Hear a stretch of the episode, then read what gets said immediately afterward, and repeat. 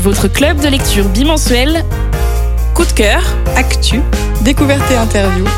Votre émission 100% littéraire par et pour les amoureux du livre.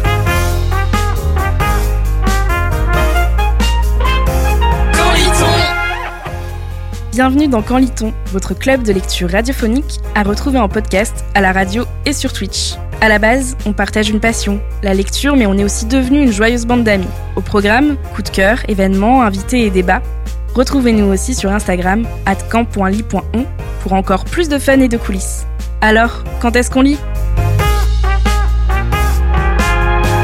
C'est le moment actualité, le moment coup de cœur également. Alors mes chers camarades, qu'est-ce qui vous a marqué en ce mois d'avril?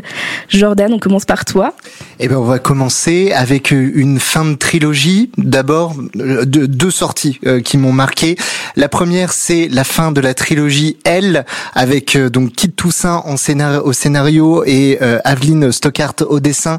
Il s'agit de Elle, une jeune fille qui est dans un lycée. Elle a changé justement de lycée et on découvre petit à petit sa vie et surtout qu'elle a six personnalités différentes avec lesquelles elle essaie de vivre ou en tout cas de survivre et euh, donc on, on, suit un petit peu ses aventures dans dans son esprit avec différents univers, différents royaumes et donc là ce troisième tome vient de sortir, il sort normalement demain mais on l'a eu en exclu et euh, ça termine littéralement l'histoire. Alors on pourra être ou pas d'accord avec la fin proposée mais euh, moi en tout cas j'ai été ravi de cette fin et de cette histoire qui parle justement euh, bah, des, des personnalités, de comment on gère aussi parfois des contradictions au sein de soi-même.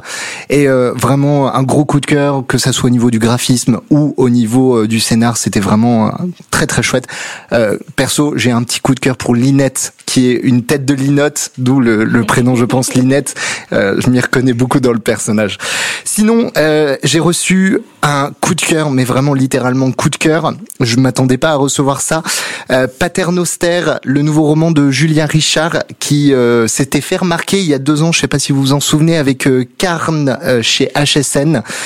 pour ceux qui ne l'ont pas lu, c'est un roman où on prend des zombies qui savent qu'ils le sont et ils, ils, le vivent très très bien, et on les met dans une société tout à fait normale pour en questionner justement l'absurdité et les limites.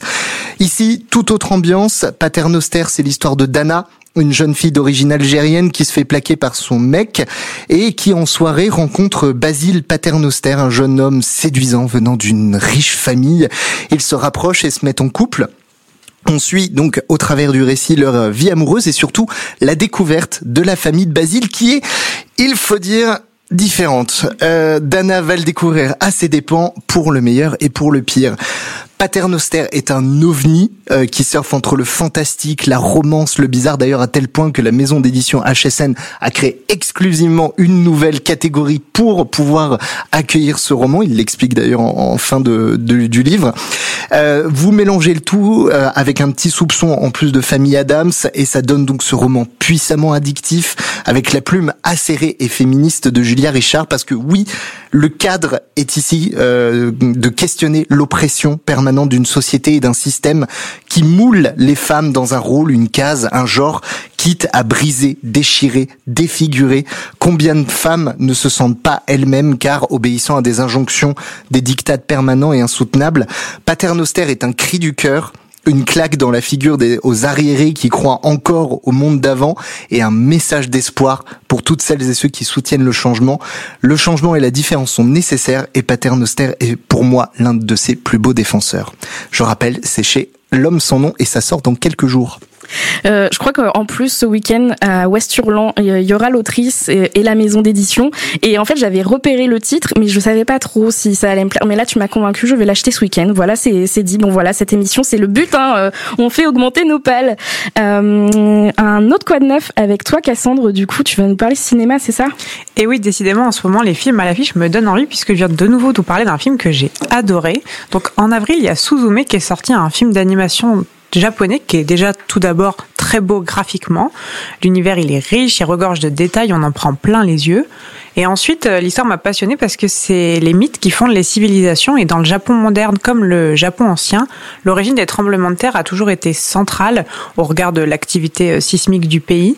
Et c'est bien connu, lorsqu'on peut expliquer un phénomène naturel, c'est le divin qui en devient la cause. C'était déjà le cas en Europe avec la mythologie grecque où c'était Poséidon qui, en plus d'être le dieu de la mer, est aussi celui des tremblements de terre.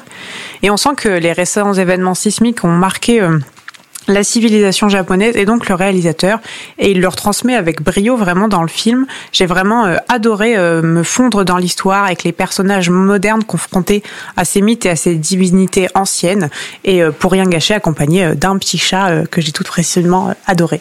Trop chou faut, faut juste préciser, du coup, c'est euh, un film du réalisateur Makoto Shinkai, qui, euh, notamment si vous connaissez Your Name, qui a été un grand, grand, grand succès. On, cite régulièrement d'ailleurs ça. Euh, c'est ouais. Tout à fait, tu le prononces bien mieux que moi. Et alors le dernier quoi de neuf, bah, c'est toi Charlie, puisque du coup c'est ta deuxième émission, mais tu voulais revenir sur ton arrivée dans l'équipe de Quand est-ce qu'on lit? Ouais, précisément. En fait, euh, bah ouais, ce que je dirais, euh, ce qui m'a marqué en ce plus vieux mois d'avril, c'est sans hésiter du coup mon intégration officielle ici, euh, parce que du coup c'est une toute nouvelle expérience pour moi et bah voir que je suis aussi bien entourée pour parler de ma passion, pour parler de tout ça, etc. C'est bah, c'est trop bien tout simplement. Et en plus du coup, ça m'a également permis de faire ma première lecture commune avec vous. Enfin pas pas tous, mais la plupart, de La princesse sans visage d'Ariel Holz juste là-bas. euh, même si c'était plus un speedrun pour ma part parce que littéralement euh, je l'ai dévoré. Voilà.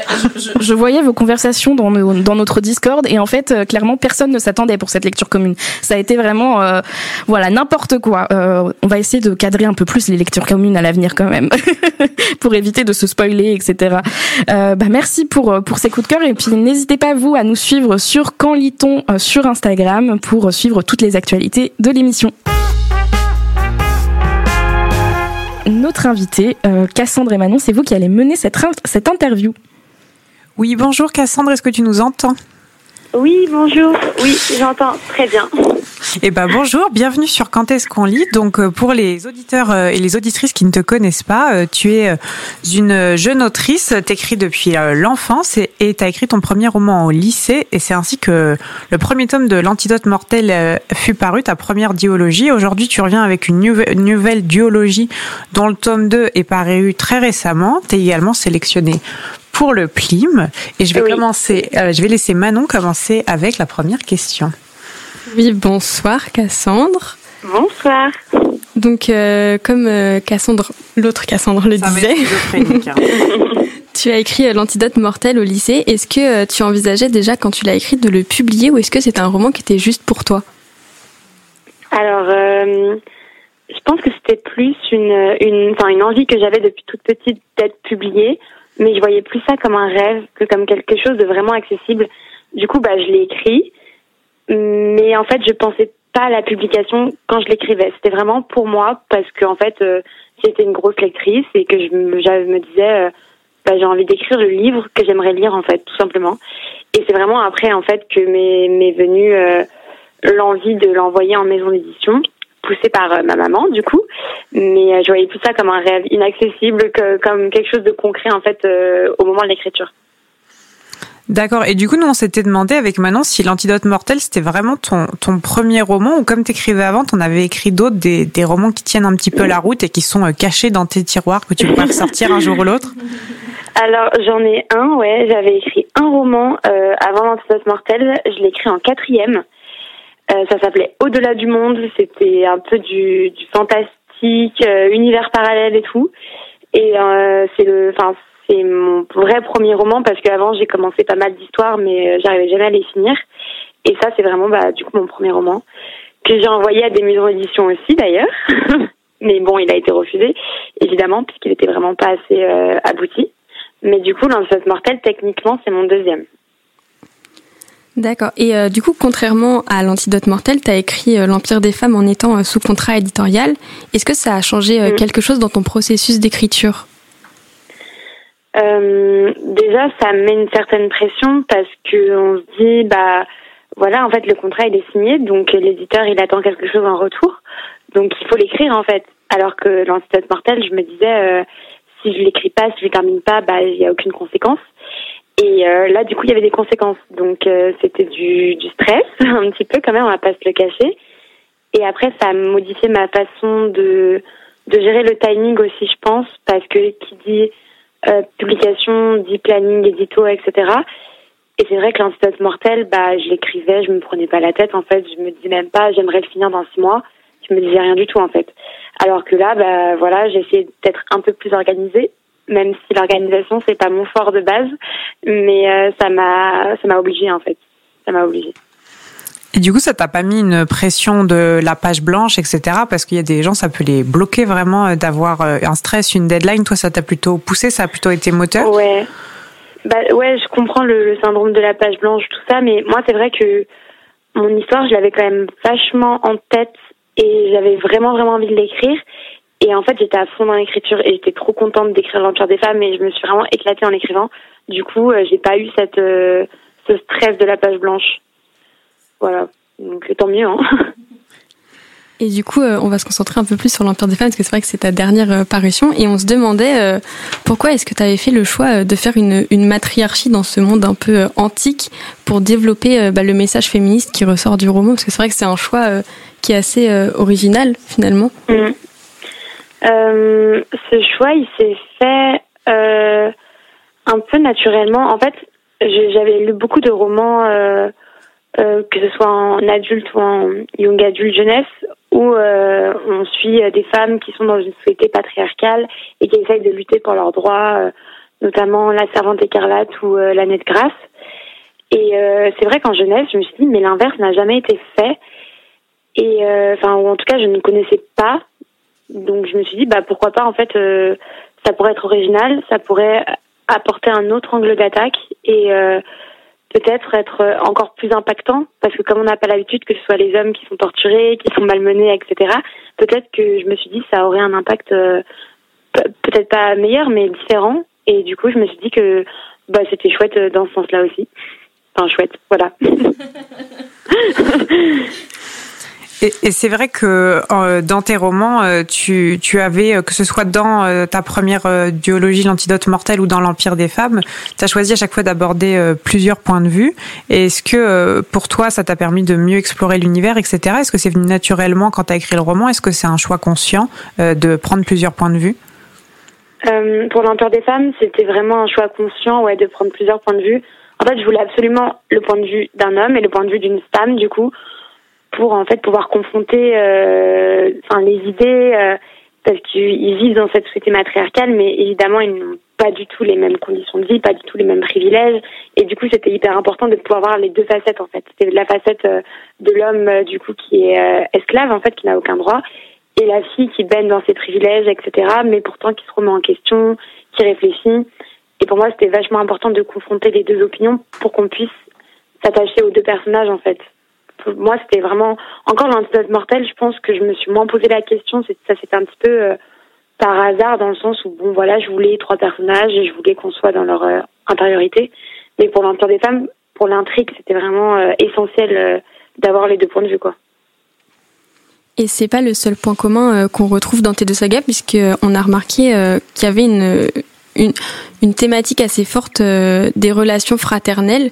Est-ce que c'est un sujet qui te tient particulièrement à cœur quand tu écris euh, ouais, euh, je pense en fait, euh, moi j'ai trois frères et sœurs, du coup je suis la petite dernière, donc je pense que forcément, comme dans ma vie, bah, les, la relation fraternelle a eu un énorme impact. et ben quand j'écris en fait, je me vois pas écrire un personnage enfant unique quoi, parce que moi ça a eu tellement d'impact dans ma vie que en fait, j'ai même pas réfléchi, ça s'est un peu fait inconsciemment. Euh, mais c'est vrai que c'est euh, une relation que j'aime bien euh, mettre en avant et dans mes romans. Donc ouais, c'est important pour moi quand même. C'est vrai que en plus euh, des fratries, euh, tes romans, ils ont pas mal de personnages outre les différents points de vue. Et euh, comme voilà, tu t'inspires de ta fratrie, de ce que tu as vécu, est-ce que tu t'es inspiré de tes proches pour construire les différents personnages, les frères et sœurs, les parents, les autres personnages qu'ils rencontrent, mm. ou c'est des personnages totalement fictifs qui sortent de ton esprit? Pour le coup, c'est totalement fictif, que ce soit dans l'Antidote mortel ou dans l'Empire des femmes. Parce que moi, quand j'écris, mon but premier, c'est justement de m'évader et de sortir de la réalité en fait, vraiment. Et du coup, et, enfin, évidemment, j'ai des influences euh, de ce que je vois, de ce que je lis, etc., qui ressortent dans mes romans, mais ça va plutôt être de façon inconsciente, ou alors ça ne concernera pas les, personnages. Pour les personnages, c'est vraiment de l'imagination, quoi. Enfin, je me, je me suis pas inspirée de la réalité. sauf du coup pour mon prochain roman, où là c'est un contemporain et pour le coup, bah, c'est vrai comme c'est une intrigue qui qui prend place bah, dans la vie réelle. Et bah là, je me suis rendu compte que je m'étais vachement inspirée de, personnes existantes, quoi. Donc je pense aussi que c'est le contexte et le genre qui font que j'arrive pas forcément à m'inspirer de personnes réelles parce que c'est trop éloigné de la réalité en fait finalement. Et du coup, euh, si tout est inspiré euh, de, de ton imagination, dans l'Empire des femmes, il y a quand même euh, pas mal de d'entêtes de chapitres notamment qui viennent de citations un peu réelles, etc. Et du coup, je me demandais comment ça a été ton cheminement en fait pour construire toutes ces règles, toutes ces lois et tout cet univers en fait très euh, très important euh, dans l'empire des femmes. Mm. Euh, en fait, je voulais vraiment m'intéresser à comment une société est construite et vraiment revenir aux bases. Et du coup, j'ai essayé de voir bah, comment on est arrivé à une société patriarcale, tout ce qui s'est passé pendant des siècles et des siècles. Et ensuite, j'ai essayé bah, du coup de tout inverser, de tout retourner. Et euh, donc ouais, les citations pour moi c'était une euh, une façon euh, hyper efficace de, de le faire en fait.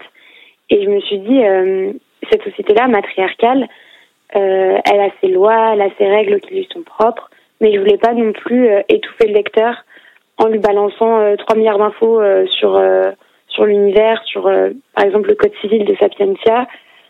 bah en fait les articles, je me voyais pas les balancer comme ça dans le récit même si je trouvais ça intéressant. Et du coup, je me suis dit, les en-têtes, c'est parfait parce qu'on peut comme ça contextualiser et en apprendre plus sur l'univers sans pour autant euh, saouler le lecteur. Et, euh, voilà quoi. Donc c'était vraiment euh, une volonté de, pouvoir en fait euh, que le lecteur il, comprenne plus cette société, qu'il apprenne voilà comment elle fonctionne, mais sans faire de l'infodumping. Voilà, c'est le mot que je cherchais depuis tout à l'heure. C'est sûr que, que les en-têtes, c'est assez euh, percutant pour bien comprendre euh, où on se situe. Et euh, le roman a été pas mal apprécié, notamment aussi, je pense, grâce à ça, par un certain nombre de lecteurs et de lectrices. Mais pour autant, il y a certaines personnes, comme tu as pu le montrer par rapport à certains dessins, par exemple, que tu as pu faire sur ton compte Instagram, tout le monde n'a pas bien accueilli ton roman. Et est-ce que pour toi, ça a été difficile d'écrire sur le féminisme aujourd'hui, d'autant plus que bah, déjà, tu es une femme, tu es jeune, tu es sur les réseaux sociaux, donc tu peux être plus facilement exposé aux critiques, etc. Ouais, euh, ouais, c'est quand même. Euh, enfin, je sais pas si c'est difficile, mais euh, c'est vrai que je m'attendais pas forcément à ce qu'il y ait des réactions parfois euh, aussi. Je sais pas trop comment le qualifier, mais enfin, j'ai envie de dire hostile, mais c'est pas ça, c'est pas non plus hostile, mais voilà. Enfin, c'est vraiment un sujet en fait qui qui fait débat en fait tout simplement, et c'est vrai que Enfin, moi, quand je l'écris, mon idée, elle était quand même claire de dénoncer le patriarcat via le matriarcat. Euh, et même, j'ai écrit une note de fin dans le tome 1 et dans le tome 2 pour contextualiser certaines choses. Euh, voilà, enfin, je voulais pas que ce soit mal interprété. Et c'est vrai que parfois, ça l'est encore et je trouve ça dommage. Euh, mais en même temps, c'est le jeu, c'est un sujet qui, qui, voilà, qui fait débat, qui, qui laisse personne indifférent, j'ai l'impression. Donc, euh, c'est le jeu. Et après, il y a le titre aussi. Le titre euh, de base, ça devait être Au nom de la mer, parce que euh, c'était le titre que j'avais choisi en fait quand j'écrivais le, roman, parce que du coup, euh, en, en, référence à la mer, donc la déesse du roman, parce que c'est une société très croyante, donc tout le monde dit au nom de la mer quand il s'apprête à faire quelque chose. Et du coup, je trouvais que ça sonnait bien. Et avec mon éditrice, on a réfléchi, etc. Et elle m'a proposé l'Empire des femmes, que j'ai vraiment adoré aussi. Et c'est vrai que c'était beaucoup plus euh, évident l'Empire des femmes parce qu'en fait, il était beaucoup plus parlant, beaucoup plus parlant qu'au nom de la mer. Et ce titre-là, même s'il est plus parlant et qui dévoile l'intrigue, en fait, presque, en fait, euh, il est aussi assez. Euh, enfin, il, y il plaît pas à tout le monde. Je le vois en dédicace. Euh, juste le titre, bah, des fois, ça donne des réactions assez hostiles, assez euh, énervées, puis ça, ça fait des réflexions, quoi. Donc euh, c'est aussi un, un, parti pris. Le titre, il est fait pour euh, attirer l'œil, pour euh, faire parler, quoi. Donc voilà, c'est le jeu en fait. C'est le jeu. Mais enfin, c'est vrai que parfois c'est pas évident, mais si c'était pas sur ça, peut-être que j'aurais créé un autre roman sur un autre sujet. Il y aurait, il aurait aussi fait débat. Enfin, finalement, c'est ça revient à, à s'exposer à la critique quand on écrit, et ça, en fait, c'est inévitable. Oui, de toute façon, les gens auront toujours quelque chose à dire, euh, quoi, que, quoi que les auteurs écrivent. Donc c'est vrai que euh, autant assumer jusqu'au bout le propos. Euh, en tout cas, moi je trouve qu'il est assez clair dans le roman et qu'il est, il est très très bien exploité. Mais du coup, je suis pas objective, j'ai adoré les romans. Mais du coup, euh, en plus de ces petites anecdotes d'autrice que tu nous partages sur Instagram, tu fais aussi euh, beaucoup euh, donc de critiques de livres depuis même avant que tu sois publié. Est-ce que le fait d'écrire des chroniques sur les livres des autres, ça a changé, enfin, ta façon d'écrire, enfin, oula, ma question était très mal prononcée. Mais est-ce que le fait de d'écrire tes, tes, critiques, ça a changé Ma question est tellement nulle. Vas-y, vas-y, tu vas y arriver mieux que moi.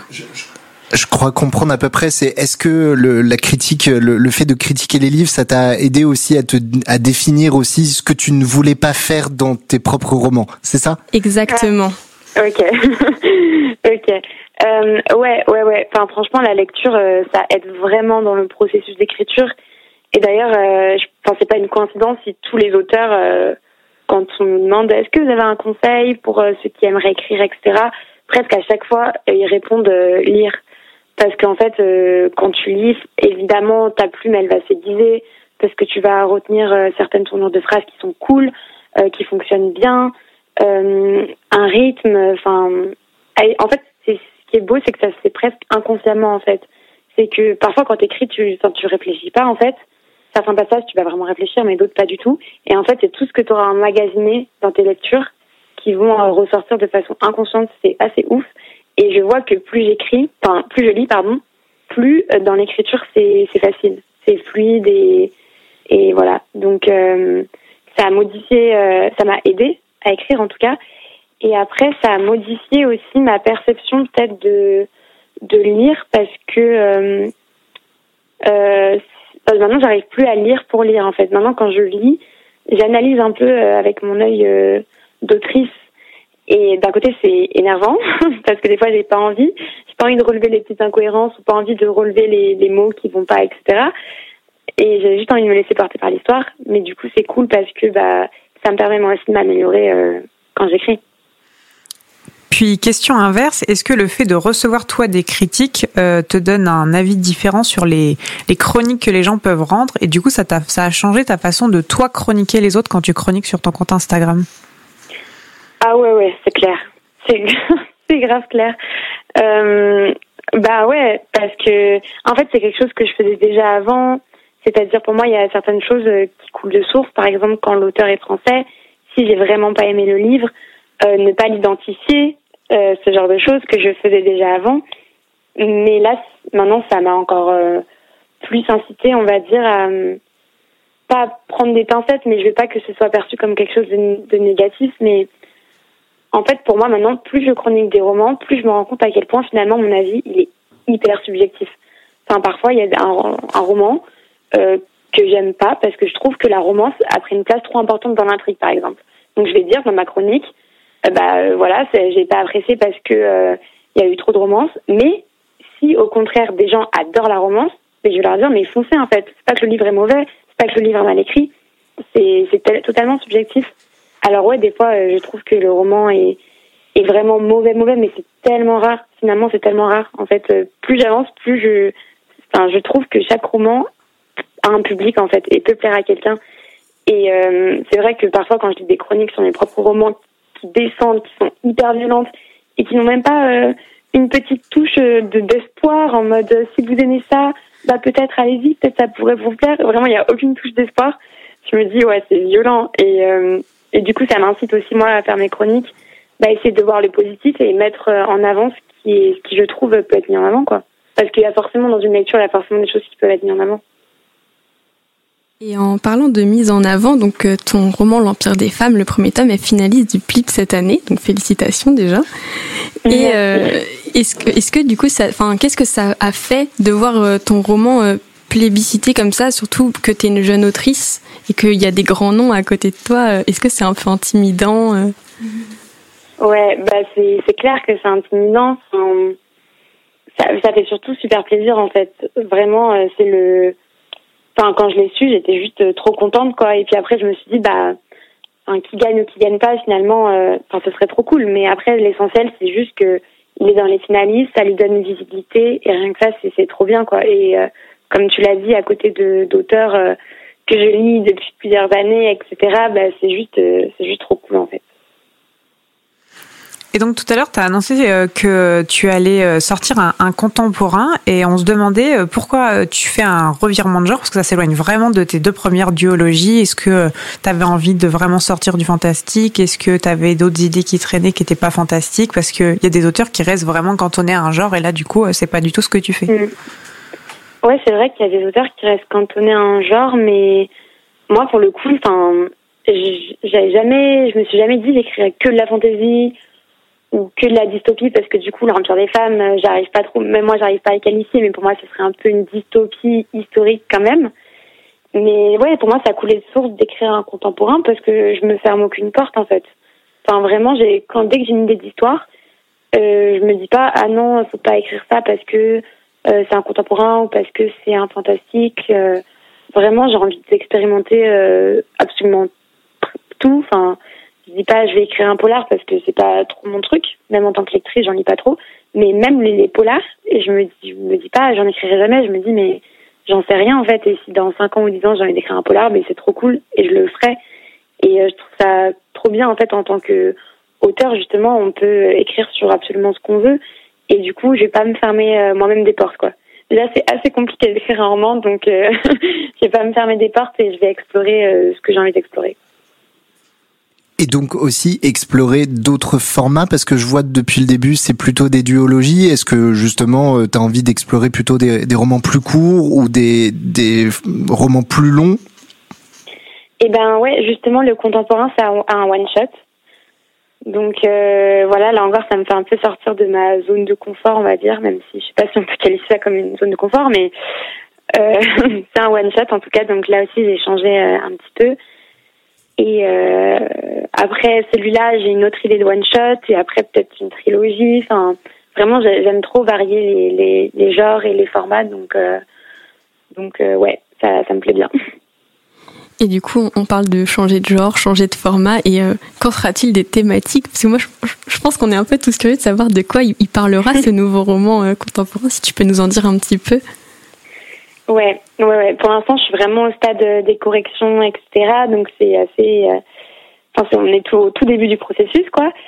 Mais en tout cas, euh, c'est un contemporain, donc qui raconte en fait. je voulais vraiment aborder le sujet de ce passage à l'âge adulte, quand en fait tu fêtes tes 18 ans et que tu es un petit peu lâché dans la nature, c'est-à-dire que tu vas voir ton appartement et on te dit ça y est, t'as 18 ans, t'es adulte, alors qu'en fait tu te sens pas du tout adulte et euh, tu dois tout apprendre en fait. Enfin, tu dois apprendre à vivre seul, tu dois apprendre euh, à, à, faire tes premières expériences, à aller à la fac, etc. Et je trouvais ça intéressant de parler de cette période parce que c'est vrai que en littérature jeunesse, on parle beaucoup de l'adolescence, qui est une période aussi euh, hyper riche et enfin il y a plein de trucs à dire, mais un petit peu moins, je trouve, de les jeunes adultes, on va dire 18, 18 ans, quand vraiment tu rentres en première année de d'études supérieures. Et aussi, je voulais vraiment mettre l'accent sur la précarité étudiante ou toutes les galères en fait qu'on peut euh, qu'on peut vivre en étant étudiant. Et aussi un sujet qui me tenait à cœur, c'était les maladies mentales. Et euh, du coup, euh, il y a un personnage qui est atteint d'une maladie mentale. Et voilà, ça me tenait aussi à cœur de traiter ce sujet-là et d'explorer un peu tout ça. Et bah, pour finir, on a peut-être une toute dernière question. Est-ce que, à part ce, ce contemporain-là, tu as d'autres projets après qui sont déjà un peu définis ou c'est encore très flou et peut-être que tu écris qu'un seul roman à la fois euh? Euh, bah, J'écris qu'un seul roman à la fois, ouais, mais du coup, comme là j'ai terminé mon contemporain et que je suis sur les corrections, bah, je réfléchis déjà à la suite. Et la suite, j'ai une idée, euh, une réécriture mythologique. Voilà. J'entendais trop bien. Donc en tout cas, tu peux être sûr qu'il y a des clients déjà. trop bien. Non mais c'est vrai qu'en ce moment, euh, on en voit beaucoup des réécritures mythologiques, mais euh, là j'ai cerné un personnage qui justement est absent un peu de toutes ces réécritures et que je trouve trop cool en plus. Donc j'ai trop envie de, la, la, mettre sur le devant de la scène du coup parce que c'est une héroïne. Donc euh, j'ai trop envie et je suis trop contente en plus que les réécritures mythologiques en ce moment fleurissent un peu partout parce que j'aime trop ça aussi, donc euh, c'est trop bien. Bah, merci beaucoup, euh, merci beaucoup Cassandre pour toutes ces, ces réponses. en tout cas, on, a, on, a, on est ravis euh, de t'avoir eu avec nous. Donc, je rappelle à tous ceux qui nous écoutent que l'Empire des femmes, tome 1 et tome 2 sont, sont là, qui sont finalistes du PLIB. Donc, si vous êtes jury du PLIB, lisez-les. si vous l'êtes pas, lisez-les aussi. et bah, merci beaucoup et bonne soirée à toi. Merci beaucoup, merci pour l'invitation en tout cas. Les marque-pages commencent avec les recommandations de l'équipe et que, que pouvez-vous conseiller à nos auditrices et auditeurs sur la thématique de la fantaisie? On commence avec toi Charlie, quel est ton conseil? Alors, euh, moi, je vous en avais déjà vaguement parlé lors de la dernière émission, mais ça me tient à cœur de présenter aujourd'hui avec plus de détails. Euh, je vous fais part donc de ma revue de Children of the Sun de Kat Thibault. Euh, c'est un réel plaisir pour moi d'aider et de faire découvrir le monde de Kat et euh, entre auteurs auto-édités, bon, voilà, on se soutient un peu. Alors donc Children of the Sun, c'est quoi? Donc bienvenue dans un monde aux multiples dimensions. J'ai adoré d'abord les différents actes se dispersant tantôt à Zéphyr, tantôt à Tempa, Pastera, pardon, excusez-moi, euh, des dimensions aux caractéristiques spécifiques tant bien par leur décor que par les valeurs de leurs habitants. Children of the Sun, en plus d'être un dépaysement total, nous fait plonger dans son univers turbulent et envoûtant. Sous la plume mélodieuse et fluide de Kat, l'intrigue se poursuit avec les sentiments ardents et de vengeance de Sun, l'héroïne principale, qui va devoir passer bien des épreuves avant d'atteindre son but. Accompagné donc de ses nouveaux partenaires haut en couleur, après déception et révélation, Sun ne va pas perdre de sa hargne et même en gagner au cours de l'aventure. Et que dire de mes deux chouchous, Zan et Holo? Euh, d'un côté, Zan, un vampire centenaire à l'apparence angélique et appartement à la communauté LGBTQ+, au caractère taquin et enjôleur. Et de l'autre, Holo, un métamorphe réservé et froid qui verra, au fil du récit, ses barrières s'effondrer face à Zan.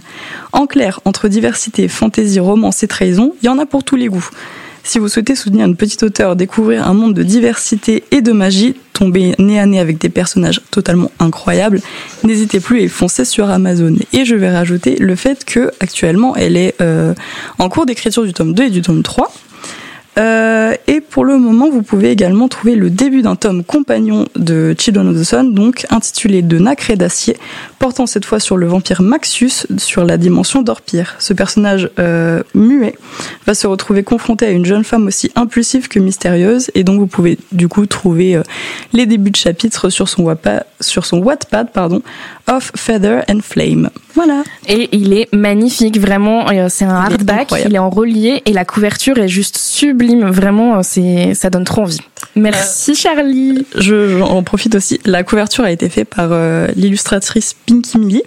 Donc c'est une illustratrice incroyable. Et il y a aussi des illustrations à l'intérieur. Donc je vais peut-être voilà. Là, vous en avez ici. Ah, c'est plusieurs illustrateurs différents. Donc là, on en a une là, on en a une, euh, on a Zan aussi par Pinky Melly. Et euh, j'adore cette illustratrice parce qu'elle a également fait des illustrations pour l'homme au piano. Trop chou. Bah, merci beaucoup en tout cas pour ce conseil parce que je connaissais pas du tout et ça donne trop trop envie. Jordan, qu'est-ce que tu nous conseilles? Une saga légendaire. Ah oui, une recommandation. Malheureusement sans livre, je suis désolé, je devais l'amener et je l'ai oublié à la maison. Euh, il s'agit de la quête des Willan du grand euh, et magnifique Pierre Bottero.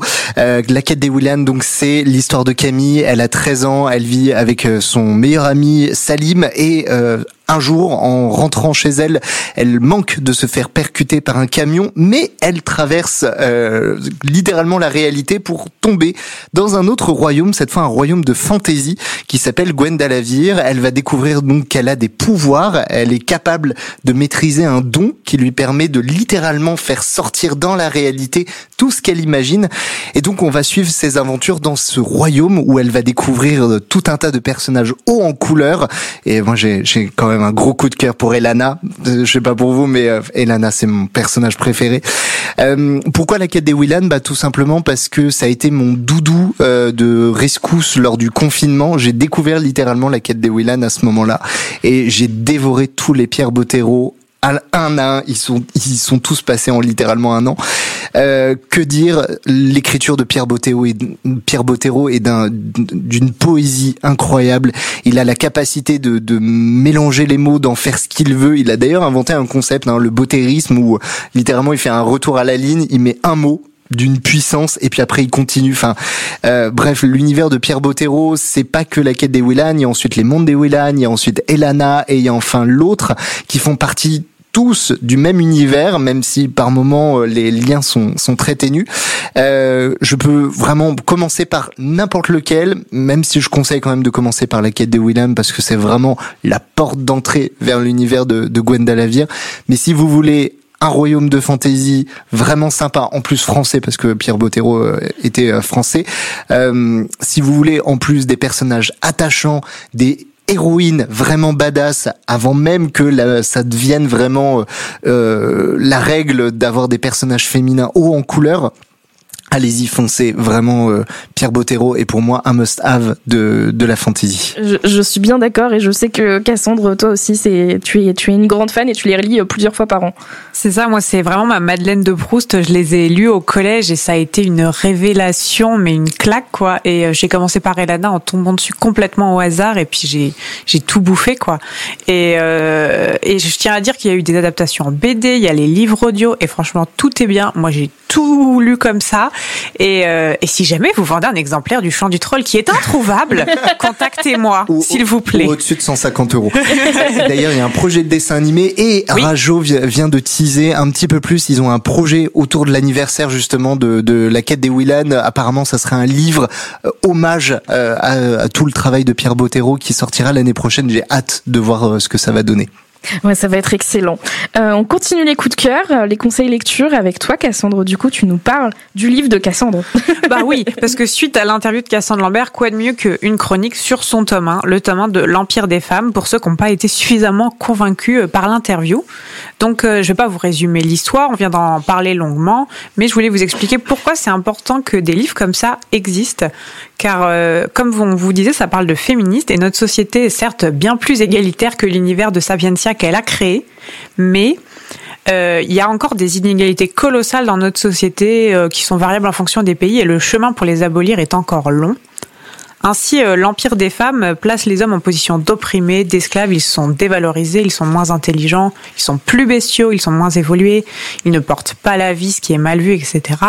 Et euh, l'autrice, elle a vraiment repris que des pratiques euh, existantes ou qui ont existé à travers les époques, et elle a inversé les rôles comme elle expliquait. Et euh, c'est très euh, flagrant au niveau des, des, citations de début de chapitre, parce qu'il y en a une grande partie qui sont des citations détournées qu'elle a inversées, notamment le Code civil napoléonien, hein, qui rappelle bien que les femmes étaient la propriété des hommes, et c'est toujours intéressant de, voir l'inverse et de voir comment ça peut choquer les gens. Et donc, Cassandre Lambert, elle nous plonge dans ce monde parallèle mais en fait qui aurait pu exister dans, un monde de si où euh, la femme là est supérieure à l'homme, où la religion c'est une déesse et non un dieu, où les hommes opprimés trouvent parfois leur sort normal, euh, car des gens euh, s'habituent à leur sort, même si une révolte est naissante dans le roman. Et le fait de retourner les, les discriminations et d'en faire un univers crédible, ça permet de souffler ce château de cartes qu'est le patriarcat que certains aimeraient maintenir comme une normalité. Et je voulais souligner qu'il y a vraiment trop peu de bons livres féministes dystopiques comme cela. Et c'est pour ça que je voulais vous convaincre que c'est important de lire ce livre, pour ceux qui ne l'ont pas encore lu. Et euh, même si j'ai pu trouver euh, quelques clichés de littérature euh, dans les traits des personnages, etc., ça n'enlève rien à la qualité de l'ouvrage. Et donc vraiment, ma conclusion, c'est lisez ce livre, soutenez des romans féministes, soutenez les autrices dans un monde qui n'est pas toujours tendre avec elles, et montrez au monde que les femmes, elles vont pas se laisser faire. Je suis bien d'accord avec toi. Bas le patriarcat. Et clairement, tu m'as convaincu. Je crois que Jordan aussi est convaincu. Non, en fait, je, suis en train de me rendre compte que depuis le début de l'émission, on n'a que des conseils justement avec des héroïnes, avec du caractère euh, qui essaie de, qui essaie de, de changer leur destin, de prouver que non, les hommes ne peuvent pas toujours être les, les, les grands sauveurs de l'humanité. Mais finalement, c'est vrai aussi que dans la fantaisie, on a souvent euh, l'inverse finalement, et que euh, à la base, la fantaisie c'était des gros bonhommes, machin, etc etc. Euh, bah là, ça fait du bien en fait d'avoir un petit peu de, de vent frais et surtout euh, bah, des femmes, des femmes qui se battent pour leurs droits et euh, qui ont bien raison de le faire. Et je pense qu'on devrait toutes le faire. On continue les coups de cœur, les conseils avec Manon. Toi, tu nous parles encore d'une autrice du coup. Oui, et encore d'une héroïne forte, parce qu'on aime. Oui, je vais vous parler d'un roman qui me trotte dans la tête depuis que je l'ai lu, et ça fait déjà un petit moment. Donc, alors que Flore Doco euh, est disponible chez Hachette depuis hier, c'est une autre duologie de Laetitia Danae euh, dont je vais vous parler aujourd'hui. Donc, dans Rosen, on suit l'héroïne du même nom, une Jean au caractère bien trempé, Depuis quelques années, euh, son peuple, même des années et des années, son peuple est bridé dans ses pouvoirs et subit la domination des Dagnir. Ils ne sont plus esclaves, mais ils ne sont pas réellement libres non plus. On voit bien que leurs pouvoirs sont quand même assez restreints. Et le père de Rosen, qui est le roi du peuple Jin, entend bien changer les choses puisqu'il va proposer une alliance aux Dagnir en mariant ses trois filles aux trois princes. Mais évidemment, euh, Rosen ne l'entend pas de cette oreille et elle compte bien leur faire la, sa fête euh, à, ces trois, à ces trois garçons. Donc, si le résumé, il pourrait ne pas payer de mine comme ça, le roman va bien au-delà de ça. Donc si vous aimez les complots politiques, les jeux de pouvoir et de manipulation, je peux vous promettre que vous allez être servi. Et tous ces rebondissements ont lieu au cœur de paysages absolument somptueux, des déserts arides, des jardins luxuriants, des palais dignes des mille et une nuits. On découvre tout cet univers aussi dangereux que fascinant aux côtés de Rosen et vraiment, j'en cite quel personnage. J'ai rarement autant apprécié une héroïne de roman avec un caractère rebelle, mais aussi une grande sensibilité face à ce qui peut arriver à son peuple. Donc, si euh, quand vous lisez le résumé, vous pouvez vous attendre à une romance, euh, vous aurez compris que ce n'est vraiment que la partie immergée, émergée émerger de l'iceberg. Bref, c'est que la partie qu'on voit. Et cette dernière est même presque inexistante dans le premier tome et elle vous surprendra très clairement dans le second. Donc plongez dans cette biologie envoûtante qui ne fait que gagner en intensité et en profondeur au fil des pages. Je peux vous garantir que vous n'arriverez pas à lâcher le livre et que votre petit cœur ne s'en ressortira pas indemne. Et j'adore les couvertures aussi. Alors je peux, paraître super euh, superficielle du coup, mais vraiment les couvertures me parlent énormément. Et alors par euh, moi mon coup de cœur, euh, c'est une autrice et c'est une saga. Donc c'est Victoria Schwab qui est devenue l'une de mes autrices préférées depuis que j'ai découvert cette saga il y a plus de 5 ans maintenant. J'ai été vérifiée sur mon blog de l'époque pour voir la date. je pense que l'univers dans Shades of Magic est à la hauteur d'un univers comme celui d'Harry Potter. Oui, j'ose la comparaison. ne me tapez pas. Accrochez-vous si après mon speech vous n'êtes toujours pas convaincu, je ne sais pas ce qu'il vous faudrait de plus. Donc voici cinq raisons de lire cette saga. Première, c'est l'histoire d'un homme qui peut voyager entre quatre Londres différents, placés dans des univers parallèles. Le Londres gris, le Londres rouge, le Londres blanc et le Londres noir. Cet homme peut traverser les mondes grâce à la magie de sang. Donc voilà, est-ce que c'est pas déjà trop cool comme accroche? Deuxième raison, la saga contient des personnages fantastiques, les meilleurs personnages de fiction depuis Harry Potter. Je vous assure que j'exagère pas. L'héroïne principale de la série est une fille appelée Lila Bard. Elle est une voleuse et elle veut devenir pirate. Elle s'habille comme un garçon et elle est téméraire, têtue et rebelle. Une héroïne totalement badass comme on les aime.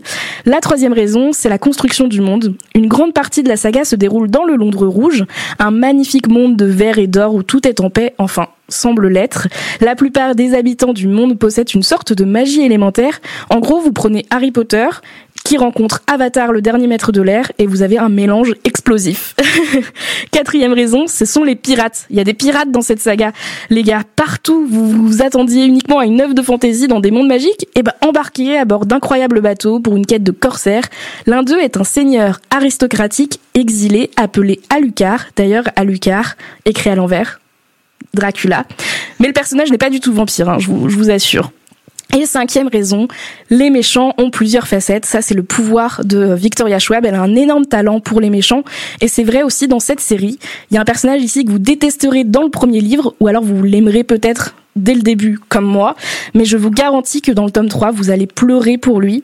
Et alors, petit bonus, il y aura une suite avec un nouvel arc, The Threads of Power, dont le premier tome arrive en octobre 2023 en anglais. J'ai hâte de lire, de lire cette nouvelle histoire dans l'univers qui m'a fait tomber amoureuse de la fantasy young adulte. Et je sais que tu l'as lu, cette saga Cassandre aussi, donc j'aimerais bien avoir ton avis. Ouais, j'ai adoré aussi, ça a été un coup de cœur, même si j'ai pas craqué sur euh, le même personnage que toi. Et euh, elle était à, Montreuil, on y était euh, avec, Marion qui est souvent aussi dans l'émission. Et vraiment, on a fait la course pour avoir la dédicace. C'était la folie. Et c'est la seule saga que j'ai lue de l'autrice pour l'instant. Mais vraiment, il y en a d'autres et j'ai trop hâte de les lire. Je te les conseille toutes. Voilà, vraiment, je, suis très très fan de Victoria Schwab. Rien que voilà, vous sentez l'émotion dans ma voix.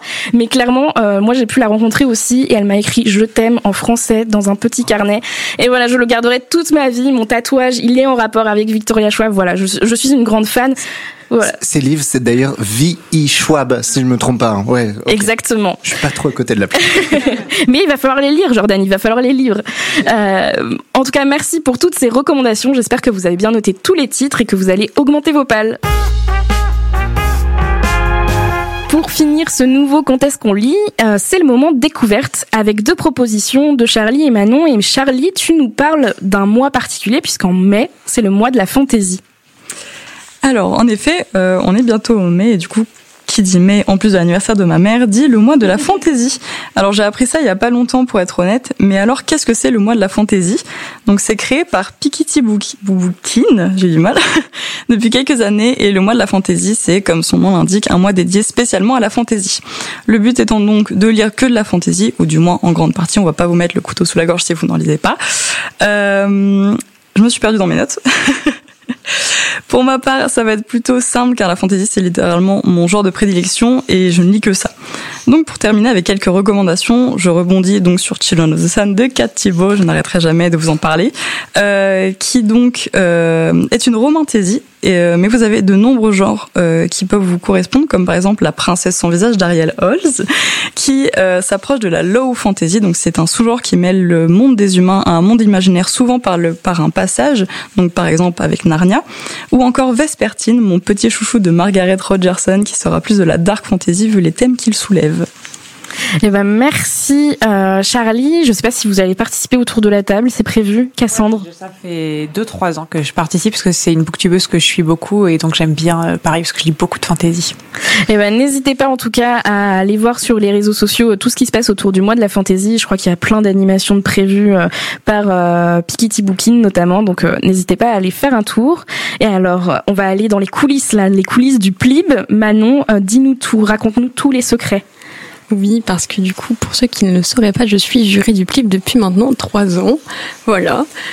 Et euh, c'est vraiment euh, un prix qui ça me tenait à cœur de le mettre à l'honneur parce que c'est vraiment un prix qui est incroyable. Donc si vous ne connaissez pas le PLIB, c'est que vous vivez dans une grotte ou pas loin. Bon, je rigole, mais c'est vrai que depuis sa création en 2018, le prix littéraire de l'imaginaire Booksfair, dit PLIB, a su créer sa petite communauté et se faire une belle notoriété. Donc vous l'aurez compris, le, PLIB, c'est un prix littéraire et il récompense le roman SFFF, donc science-fiction, fantasy, fantastique, le plus plébiscité par les nombreux jurés, 155 cette année quand même, qui sont blogueurs, booktubeurs ou bookstagrammeurs. Et donc le roman doit être sorti dans l'année précédant euh, l'année du PLIB. Donc là pour 2023, euh, c'est tous les romans sortis en 2022 et francophones. Je l'ai pas précisé, mais euh, du coup, après les sœurs Carmine, la fille qui tressait les nuages, Mère morte, Steam Sailors et Prospérine virgule point et la phrase sans fin, qui remportera le PLIP cette année? Et pour 2023, ce n'est pas un, mais deux gagnants qui seront annoncés puisque le prix a été séparé pour la première fois entre les catégories jeunesse, young adulte et adulte. Et en tant que juré des deux catégories, parce que j'aime souffrir, je vous présente une rapide présentation de nos dix finalistes, donc et pas cinq puisqu'il y a les deux prix. Donc, rien qu'en jeunesse young adulte, on a déjà du beau monde avec l'Empire des femmes de Cassandre Lambert, que vous connaissez bien maintenant. Mais on a aussi La princesse sans visage de Ariel Holz, qui est un auteur bien habitué du PLIB puisqu'il a remporté la première édition. Et je vous conseille d'ailleurs Les Sœurs Carmine, qui est un excellent roman de fantasy. On a aussi Mémoire de la forêt, qui est le premier roman de Michael Brun-Arnaud, qui est un roman jeunesse absolument doux et plein d'émotions. c'est vraiment un très très chouette euh, roman. Mais en plus de ces trois romans de fantasy, on retrouve de la science-fiction avec deux romans des éditions Plume Blanche qui sont donc bien présents dans les finalistes cette année, avec euh, Sistra de Marine Stengel, j'espère que je le prononce bien, désolé, et Tiziri d'Alexiane Delis, que, donc les deux que j'ai pas encore eu le temps de, découvrir, mais euh, il y a déjà de très très bons avis dans les jurés, sans vous en dire trop. Il y en a qui les défendent bien. En adulte, même topo, on a trois fantaisies, de science-fiction et quelques têtes connues. Donc vous pouvez voir que le fantastique a déserté les finalistes cette année. C'est assez étonnant, mais bon, c'est pas grave. Et du coup, on a encore une gagnante du PLIB dans les finalistes avec Aurélie Wellenstein et son roman L'épée, la famine et la peste, donc que nous avons interviewé le mois dernier. Donc n'hésitez pas à aller écouter ça si c'est pas déjà fait. On retrouve aussi David Brie, que je sais Jordan aime beaucoup. Oui, je peux vous annoncer donc que je l'aurai en direct pour un voyage dans l'imaginaire spécial dans deux semaines parce qu'il vient pour euh, le salon époque euh, de la ville de Caen et donc euh, à cette occasion je pourrais discuter un peu avec lui. Voilà, et du coup, il est finaliste avec son, son dernier roman, Le Chant des Géants, et il avait déjà été finaliste en 2021 avec La Princesse au visage de nuit, qui est un excellent roman de fantastique que je vous conseille vraiment. Enfin, je l'ai adoré. C'est le seul que j'ai lu de lui. Non, c'est pas le seul, mais c'est celui que j'ai préféré. J'ai lu beaucoup de livres, d'accord, à cause du plib. Du coup, euh, toujours en fantaisie, on a Le Reflet brisé de Nina Gorlier aux éditions Magic Mirror, dont je parlais un peu dans le dernier, euh, le dernier book club de Quand est-ce qu'on lit, et qui promet une réécriture sombre et passionnante de l'histoire de la belle-mère de Blanche-Neige, dont vraiment je vous conseille de vous y plonger parce qu'il est incroyable. Et en science-fiction, on parle intelligence artificielle avec le court roman de Christophe Bouix, Alfie, et on plonge dans les eaux sombres et tumultueuses d'une nouvelle planète avec les chants de nuit d'Émilie Kerbalek. Émilie Kerbalek, qui, a une plume d'une sensibilité, euh, son précédent, euh, les chants de Nouing, euh, non, donc ça, les chants de Nouing, c'est celui qui est sélectionné, celui d'avant, qui était les monts d'automne, qui était des monts d'automne et était d'une d'une beauté, en plus un hommage au Japon traditionnel. Qui était les monts d'automne, qui est disponible en poche depuis pas très longtemps d'ailleurs. Et du coup, comme vous pouvez le voir, on a on en a pour tous les goûts euh, avec ces finalistes, donc je vous invite à découvrir plus amplement la sélection sur le site du PLIB, c'est leplib.fr, c'est pas compliqué, et à guetter les chroniques des jurés qui sauront, j'espère, vous donner envie de découvrir ces pépites. C'était Quand lit-on Un podcast 100% littéraire à retrouver sur Twitch et Radio Toucan. Nous espérons que cet épisode vous aura plu, et si c'est le cas, n'hésitez pas à en parler autour de vous et à nous rejoindre sur Instagram, at camp.ly.on.